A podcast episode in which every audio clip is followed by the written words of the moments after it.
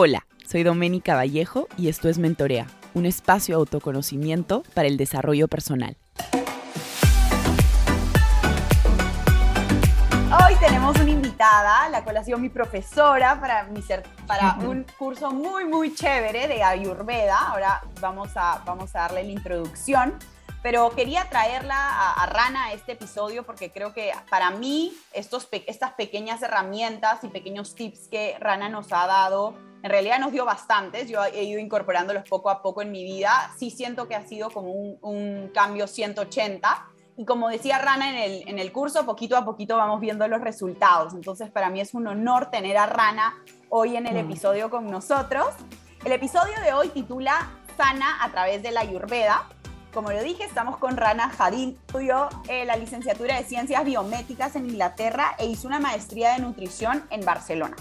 Después, después continuó sus estudios en el arte de la digestión a través de la antigua ciencia de Ayurveda en India, Nepal, Hawái y California. Así que estamos el día de hoy ante una especialista de la Ayurveda para sacarle toda, toda, toda la información y que nos enseñes cómo nuestra comunidad de mentorea puede sanar a través de la Ayurveda. Así que bienvenida, Rana, a Mentorea Podcast. Ay, muchas gracias. Pues encantada de estar aquí. Encantada de tenerte y, cuéntanos un poco más sobre ti, cómo así ingresas en el mundo de la Ayurveda. Aquí te vas a estudiar a muchos países, entonces cuéntanos cómo fue tu camino para, para ingresar en, en, este mundo de la Ayurveda. Sí, pues primero yo siempre, como me gustaba la medicina, me gustaba ayudar a la gente, entonces em, me metí a una carrera en Inglaterra de ciencias biomédicas y me encantó, ¿no? Pero no era lo mío de trabajar en, en nada más laboratorios y de allí me fui a trabajar en Dubai en una empresa farmacéutica y trabajaba con una de las drogas eh, biológicas más vendidas del mundo, ¿no? Allí tenía yo toda mi confianza en la ciencia, en todo lo que nos dicen, nunca lo cuestionaba y empezaba a trabajar mucho con eh, gastroenterólogos que estaban especializados con em, enfermedades autoinmunes como el Crohn, como el colitis, em, como ulcerative colitis también, que es muy parecido al Crohn, y también otros doctores de otros eh, campos de, que estaban especializados con artritis y psoriasis. Entonces, lo que empecé a darme cuenta que con esa droga, que era la más vendida y más padre de todo el mundo, los pacientes todavía no tenían muy buena calidad de vida. Y me lo empecé a cuestionar, es como, ¿cómo puede ser que esos pacientes tienen que tomar esa inyección todos los meses por toda su vida y aún así la pasan, pues muchos de ellos la pasan mal? Sí puede ser que lleguen a sentirse mejor, pero llega un límite y, no, y, que no tienen alegría en su vida, no pueden comer lo que sea y todo eso. Entonces, ahí dije, no, pues hay algo más que nada más lo que nos están dando los doctores y quería, lo quería explorar. Entonces me, empecé así como fascinar con la nutrición, tema de nutrición. Dije, no, yo quiero ir y quiero em, estudiar máster de nutrición y lo hice en Barcelona. El máster de nutrición era como de nutrición, la verdad, convencional, pero ahí es cuando descubrí el mundo de, de yoga y ayurveda a través del yoga. Empecé a hacer yoga, ya me fasciné con yoga, luego poco a poco me metí a ver la ayurveda y ahí es cuando hice mi, mi tesis del máster de que se trataba de que cómo nos afecta la comida a nuestro estado de humor es, ahí me, todo me hizo sentido. Dije, no, no manches, ¿cómo puede ser que, que, apenas en la ciencia moderna están descubriendo que eso es bueno para tu mente y lo otro y así? Y en lo han, eh, como ya lo saben desde hace cinco miles de años o hasta más, ¿no? Entonces dije, a ver, allí lo usé mucho en mi tesis, el tema de Ayurveda. A muchos maestros le gustó, a un maestro nada más me dijo, no, no, no, no, no, esa es la Ayurveda, es nada más pura, son puros charlatanes y no sabes, es que ellos usan toxinas para arreglarte. No tenía ni idea él de la Ayurveda. Me dijo, eh, eh, yo quiero que regreses aquí en cinco años y quiero que me digas que sí, en realidad te vas a dedicar a eso o no. Y claro que sí, ¿no? Saqué una muy buena nota ahí porque a los otros profesores les fascinó el tema y fui a la India, la verdad, después de Barcelona y empecé a explorar el mundo de Ayurveda allí. Empecé a estudiar en India, empecé a estudiar en Nepal Luego em, hice un curso en California, y, pero todavía me hizo falta algo, ¿no? Me hizo falta de que Em, todavía no lo experimentaba en mi vida, no era muy práctico, ¿no? Lo que ustedes ya están estudiando con nosotros es muy práctico, pero con mis cursos al inicio no era nada práctico y no sabía cómo aplicarlo en mi vida. Y luego escuché de una maestra en Hawái, dije, voy con ella. Entonces fui con ella, me quedé con ella, o quedaba trabajando en su granja también para aprender todo desde la raíz, desde que plantas las plantas, para que lleguen a tu mesa, cómo lo haces, cómo practicas, los horarios y así. Ahí me hizo todo el sentido del mundo. Vi un cambio increíble en mí y vi un cambio increíble en mi mamá, porque ahí le empezaba a compartir a mi mamá muchos de, las, muchos de los tips y mi mamá había sufrido de migrañas estreñimiento crónico por como 16 años por una condición em, eh, como de salud. Y ya ahí me, vi los cambios en nosotros y empecé a trabajar con Ayurveda y la verdad ahí nunca volví a la nutrición convencional y me fascinó y sigo estudiando y sigo recibiendo los regalos de Ayurveda y me encanta ver como tú también, Dominica, como verte recibir esos regalos y a todos los que toman los cursos con nosotros, la verdad.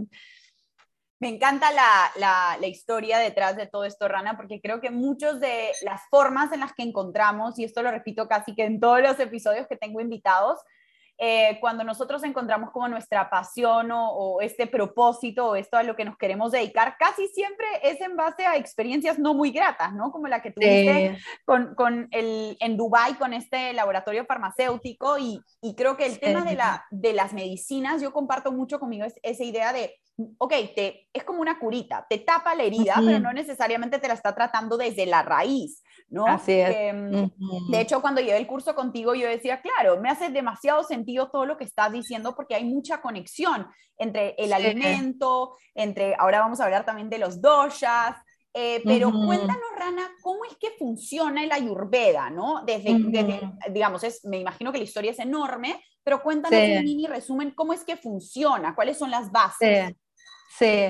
pues para empezar, la meta de Ayurveda es de quitar todos los obstáculos de tu vida que no te permiten ser tu mejor versión, ¿no? ¿Y qué estamos hablando? Estamos hablando de que si tengo un dolor de panza o tengo un dolor de cabeza, pues no, no me va a permitir andar de buenas y dar lo mejor de mí para mi pareja, para mi hijo, para mi eh, trabajo, lo que sea, ¿no? En todos los aspectos de la vida. Entonces, Ayurveda está aquí desde, dicen, desde el inicio del tiempo para quitar todos estos obstáculos para que podamos vivir nuestra vida humana en la mejor manera y con mucha alegría y con mucho servicio a los demás.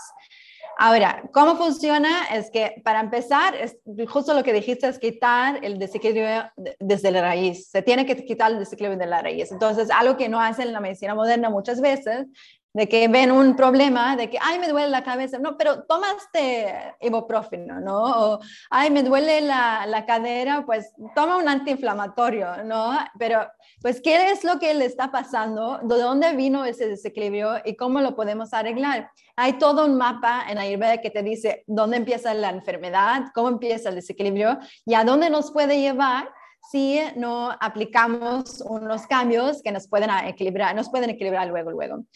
Se trata de todo, ¿no? Tiene ayuda de nutrición, de, se trata de horarios, eh, de hierbas, de masajes, de psicología, meditación, yoga. Entonces, para mí es la definición de la palabra holística porque abarca todos esos aspectos de nuestra vida. También tiene una parte espiritual, porque dicen siempre que nosotros somos cuerpo, mente, espíritu y no podemos dividir ninguno y separarlos, ¿no? Entonces, de eso se trata más o menos.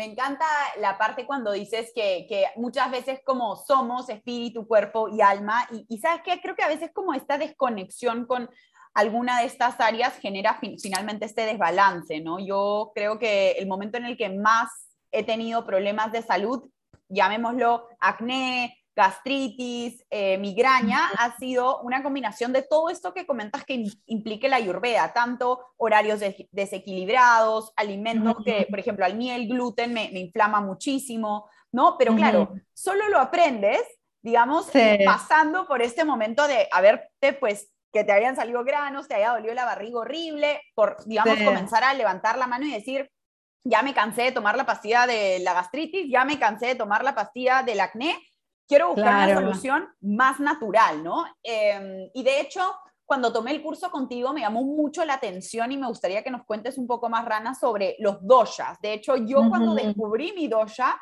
lo, o sea, digamos, el mayor aprendizaje fue, Doménica, te tienes que mover lento. Toda mi vida, Rana, me he movido rápido, he hecho deportes como súper fuertes, que implican mucho movimiento, me he cansado por horas y cuando comencé a incorporar la lentitud, el movimiento más tranquilo, se me fue el acné, se me fue la ansiedad, entonces dije, wow, o sea, el tema de los doshas es demasiado cierto, ¿no? Y bueno, según mi conocimiento es un tema muy arraigado con la personalidad, pero por favor profundízanos, cuéntanos un poco sobre los doshas. Qué padre, qué padre que la verdad lograste de, de, ponerte más lenta y de soltar esos ejercicios. a veces a la gente cuando les dices, es que no, el ejercicio intenso te puede causar más acné si tienes esa tendencia de tu tipo de cuerpo, no te lo creen, como esta loca que, como el ejercicio es más sano del mundo, ¿no?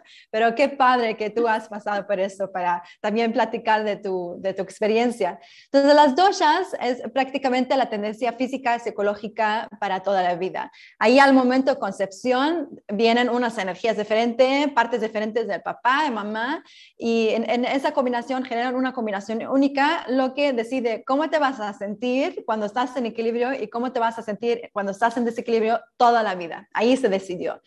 Luego de ese punto, eh, eh, todo lo que le pasó a la mamá durante el embarazo le afectó, lo llevó a un estado de equilibrio o un estado de desequilibrio. Y todo lo que después del parto, todo lo que consume bebé, todo lo que consumes toda la vida, no más de comidas, bebidas, también de ejercicios, de películas, de música, los lleva así a un estado de equilibrio o hacia estado de desequilibrio. Hay tres tipos de doshas, pero todo el mundo tiene esos tres tipos de doshas nada más en porcentajes diferentes. Entonces, no hay que, siempre hay que evitar encajarnos porque hay mucha eh, información ahí en, en, en las redes y en línea también de que, no, pues si yo soy este tipo de cuerpo, entonces nada más me voy a encajar en esto y no voy a hacer nada más, ¿no?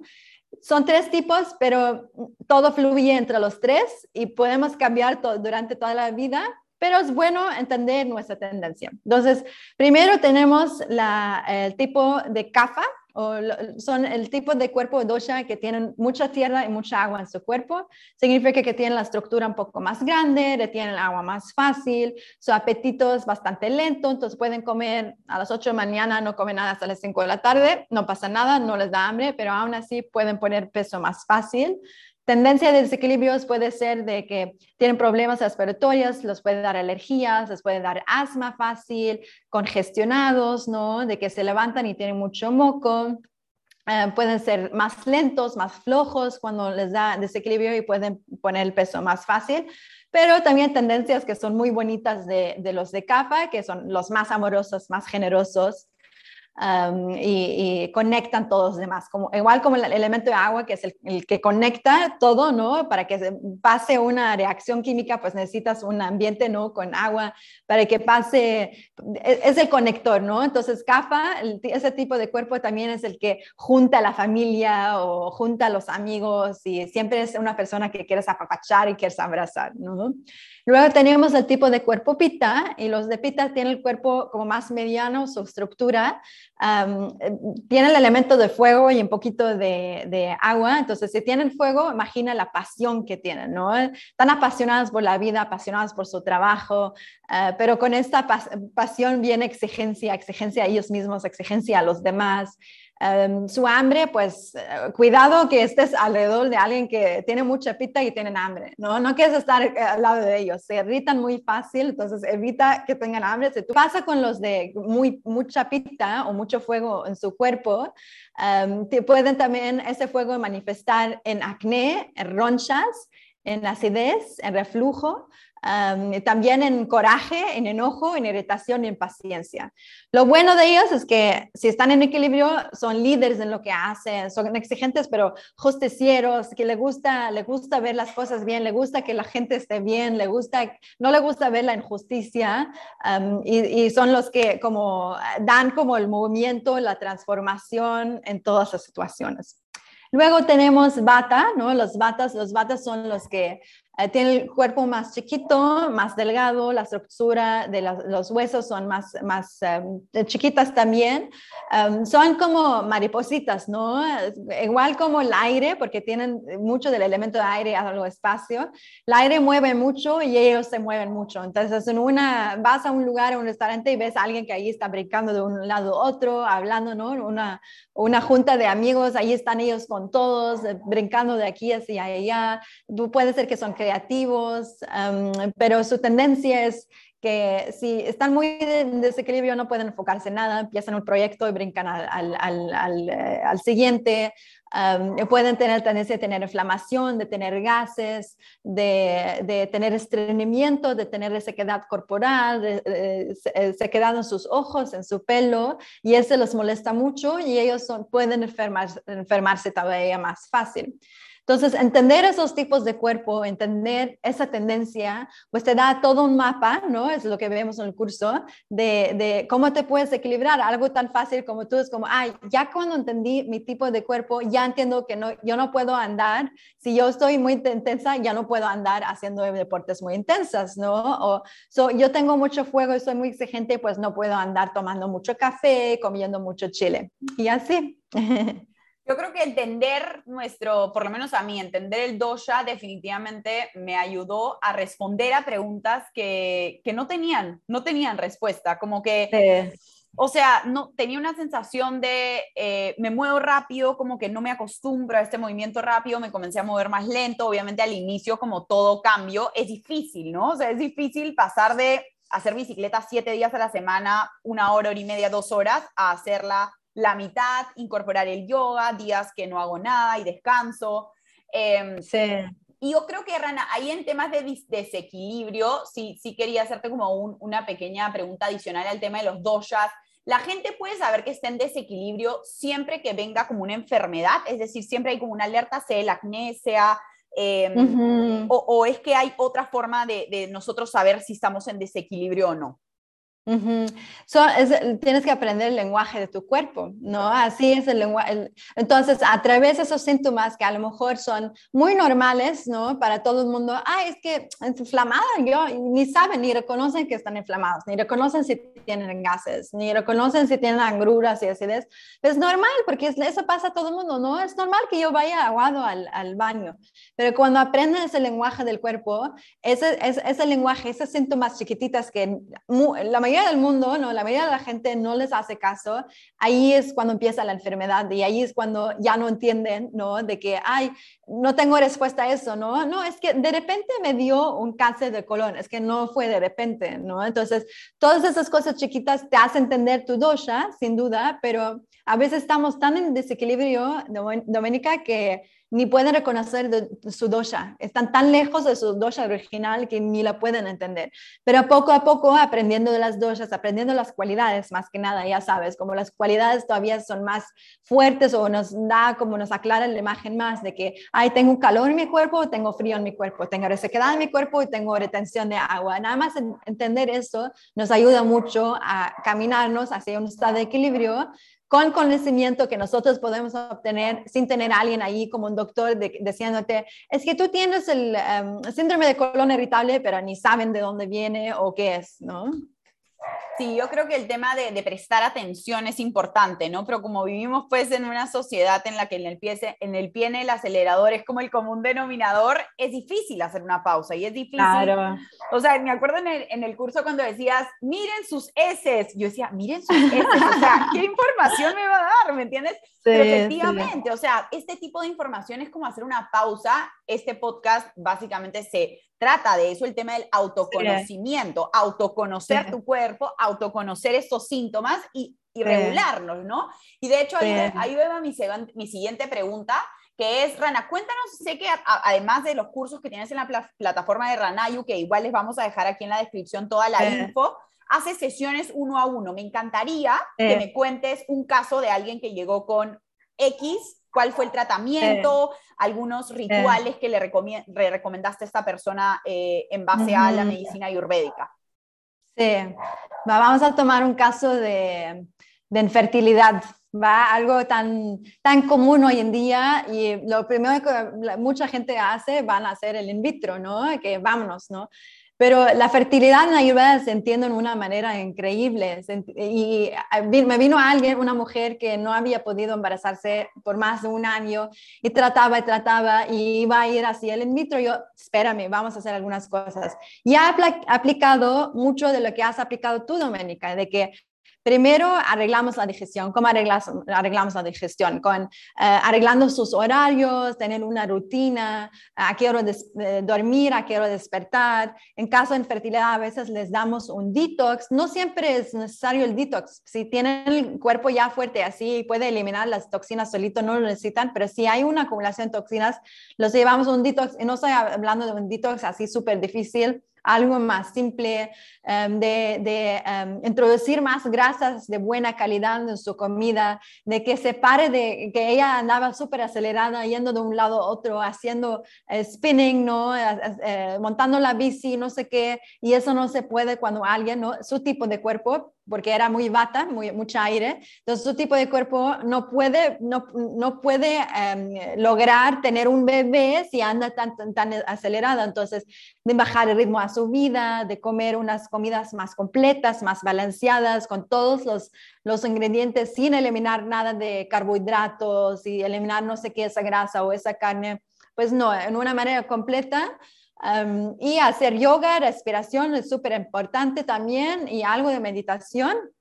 Y con esto, y al mes, yo le dije, no te embaraces antes de las tres meses porque en Ayurveda se cree que eh, la, etapa antes del embarazo es todavía más importante que el embarazo, porque allí se define qué tan sana tú vas a estar durante el embarazo y qué tan sano va a ser tu bebé. Entonces ahí es como, es súper, súper importante ese periodo de preparación, pero ella no, no, no, no quiso esperar y al mes se embarazó después de tanto tiempo tratando de no embarazarse. Y la verdad, yo, entonces me, me da mucho gusto al final, ¿no? Porque sé que les hace feliz, pero sí, esa es una de las casos que me encanta. Y, me encanta porque creo que la gente se iría de frente por el in vitro, como que este, esta idea de cambiar mi dieta, de cambiar mi horario, es como, yo sí siento que todavía tenemos que comenzar a fomentar un poco más la paciencia, eh, respetar los procesos y no tanto como querer acelerarlos, ¿no? Porque mucho también, como tú dices, o sea, esta chica tenía que prepararse y muchas veces no damos el cuerpo para prepararnos, queremos todo inmediatamente. Yo creo que a mí por lo menos el mensaje que me, que me dejó el curso fue eso, como que dale espacio a tu tiempo, conócelo. De hecho, esta semana he estado súper, súper estresada, me comenzó a latir como la, el, el párpado y dije, no, hoy día que tengo el episodio con Rana, termino mi episodio y me voy a ir a la playa una hora, voy a tomar un cafecito con, voy a sacar a mi perro, porque este tipo de, es, es, mi dosha. Al conocer mi dosha ya sé más o menos cómo actuar, cómo regularlo nuevamente. Entonces, Cómo manejarla, sí, claro. Full, full, full. Y ahí, Rana, em, ya para ir cerrando este episodio, sí me gustaría que nos cuentes un poco qué consejos le darías a alguien que está tratando de sanar a través de, de, de, los alimentos, de las rutinas. ¿Qué consejos les darías para alguien que quiere de repente comenzar a tener una vida más ayurvédica, ¿no? ¿Cómo, empezar? ¿Por dónde empezar? ¿Qué rituales hacer? A mí, por ejemplo, el ritual este de la mañana de la lengua, me, siento que me ayuda demasiado, ¿no? Ese tipo de herramientas.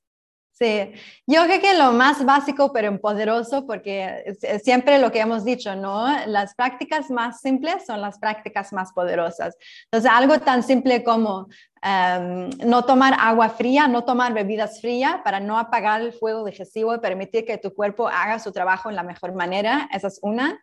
Dos, que tengan más rutina en sus horarios de comida. Entonces, si desayunan a una hora, que desayunan a esa hora diario, más o menos, media hora, más o menos, no pasa nada. Que coman a la misma hora, que cenan a la misma hora.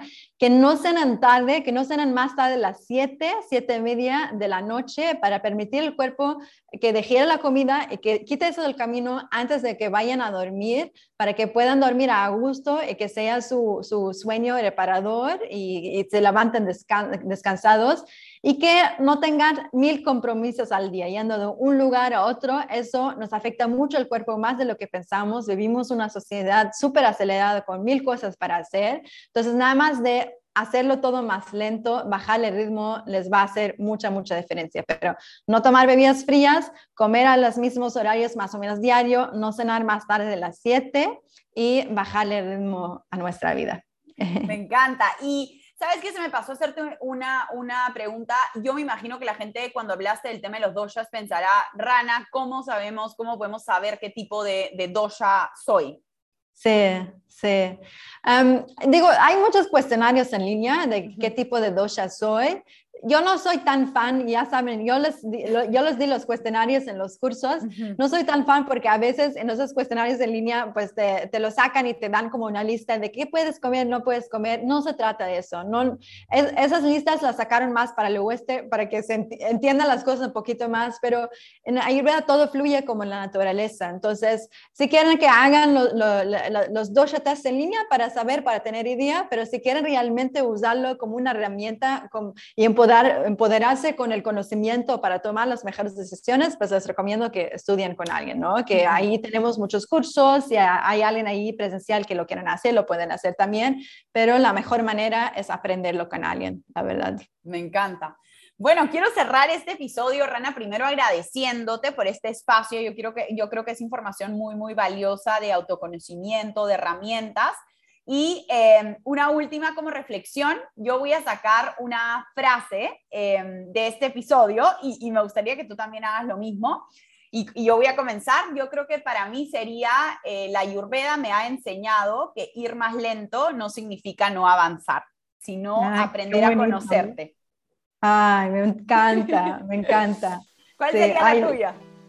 ¿Cuál sería la mía? Mm, que, la naturaleza toma su tiempo y todo tiene que tomar su tiempo y no hay que acelerar nada, ¿no? Entonces, confiar, confiar en la naturaleza, confiar que al final la naturaleza es la que te va a sanar y no darle prisa es esto. Me encanta. Bueno, igual a todas las personas que nos están escuchando, les voy a dejar aquí en, este episodio, en la parte de abajo, la en la descripción, toda la información para que puedan conocer a Rana, tanto su Instagram como su plataforma y se metan en sus cursos si les interesa el tema de Ayurveda. Yo creo que a mí personalmente me ha cambiado la vida y espero que muchas otras personas se animen a experimentar tus cursos porque la verdad son de lo mejor. Te mando un abrazo a la distancia, Rana. Muchas, muchas gracias por este espacio. A ti, Doménica, un abrazo.